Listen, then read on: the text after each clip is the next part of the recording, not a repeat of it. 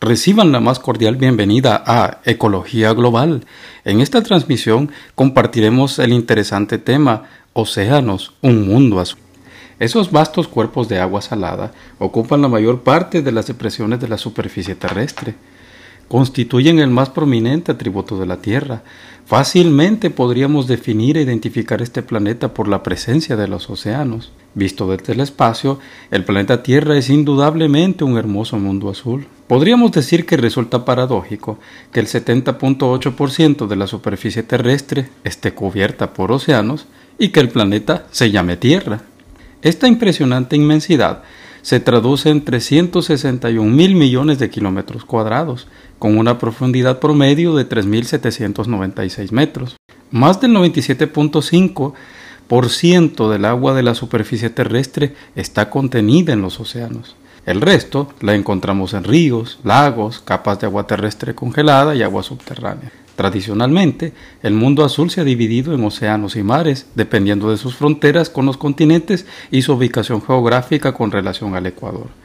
Algunos científicos opinan que estas divisiones son artificiales y que en realidad se trata de una única entidad que presenta diferentes características dependiendo de su ubicación geográfica. Algunas características de los principales océanos conocidos son el Pacífico es el más grande del mundo, ocupa una tercera parte de la superficie terrestre. Fue nombrado en 1520 por el explorador Magallanes en honor a las pacíficas o tranquilas condiciones meteorológicas que encontró mientras la recorría.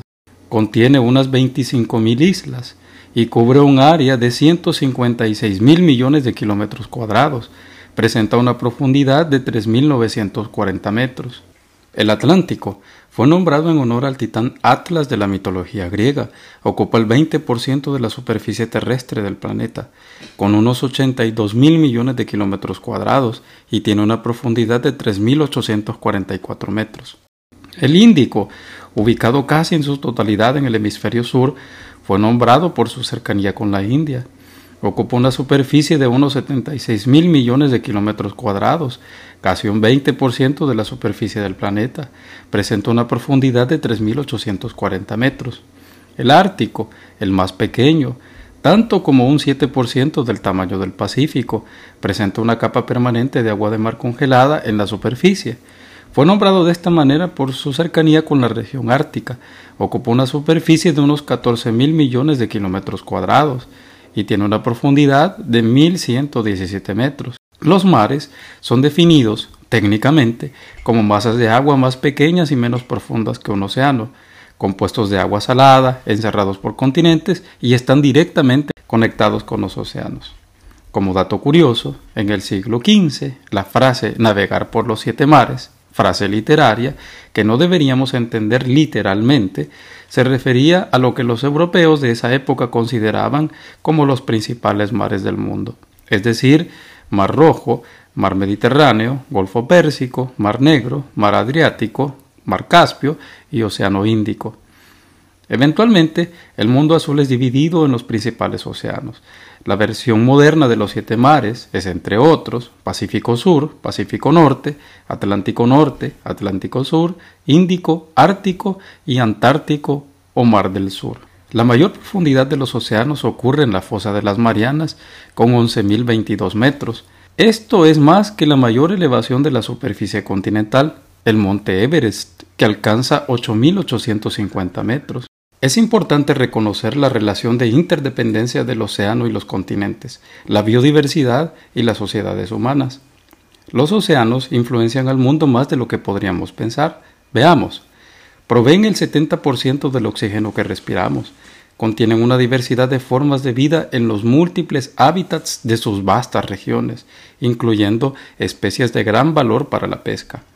Más de la mitad de la población mundial vive en las zonas costeras y para 2025 se espera que aumente al 75%. Influencian el clima y el tiempo atmosférico en los continentes.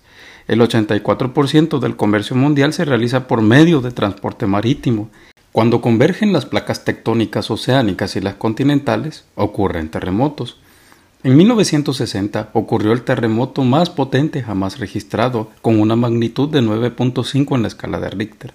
Los tsunamis son una amenaza latente para las regiones costeras. En 2004 provocaron unas 280.000 víctimas y más de un millón de personas sin hogar en el Océano Índico. Los ciclones tropicales, llamados huracanes o tifones, pueden ocasionar la interrupción en el transporte marítimo y poner en peligro la navegación, pero sus efectos más devastadores ocurren en tierra a través de fuertes vientos, marejadas, lluvias torrenciales y tornados. El más mortífero, llamado ciclón Bola, golpeó el delta del Ganges en noviembre de 1970, ocasionando un número estimado de 500.000 personas fallecidas. Las floraciones algales nocivas, en algunas regiones conocidas como mareas rojas, podrían elevar las concentraciones de toxinas que envenenan organismos marinos y eventualmente al ser humano. La vida en la Tierra está sumamente relacionada con los océanos. Algunas de las criaturas más majestuosas y empáticas viven ahí, entre ellas ballenas jorobadas, azul, delfines como el nariz de botella, orcas, corales, tortugas marinas, tiburones. También encontramos algunos de los ecosistemas más prominentes, como los arrecifes de coral, estuarios, pastos marinos y manglares. Hay que recordar que los científicos creen que la vida no hubiera sido posible sin las condiciones oceánicas.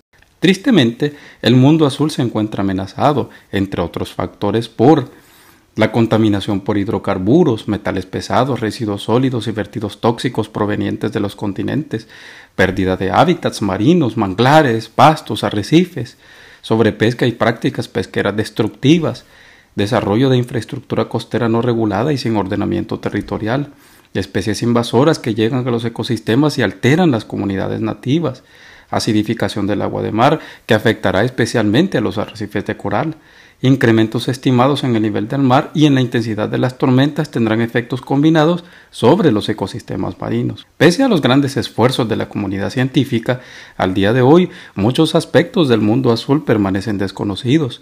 No sería extraño decir que el ser humano conoce más del espacio exterior que de los océanos contenidos en su propio planeta.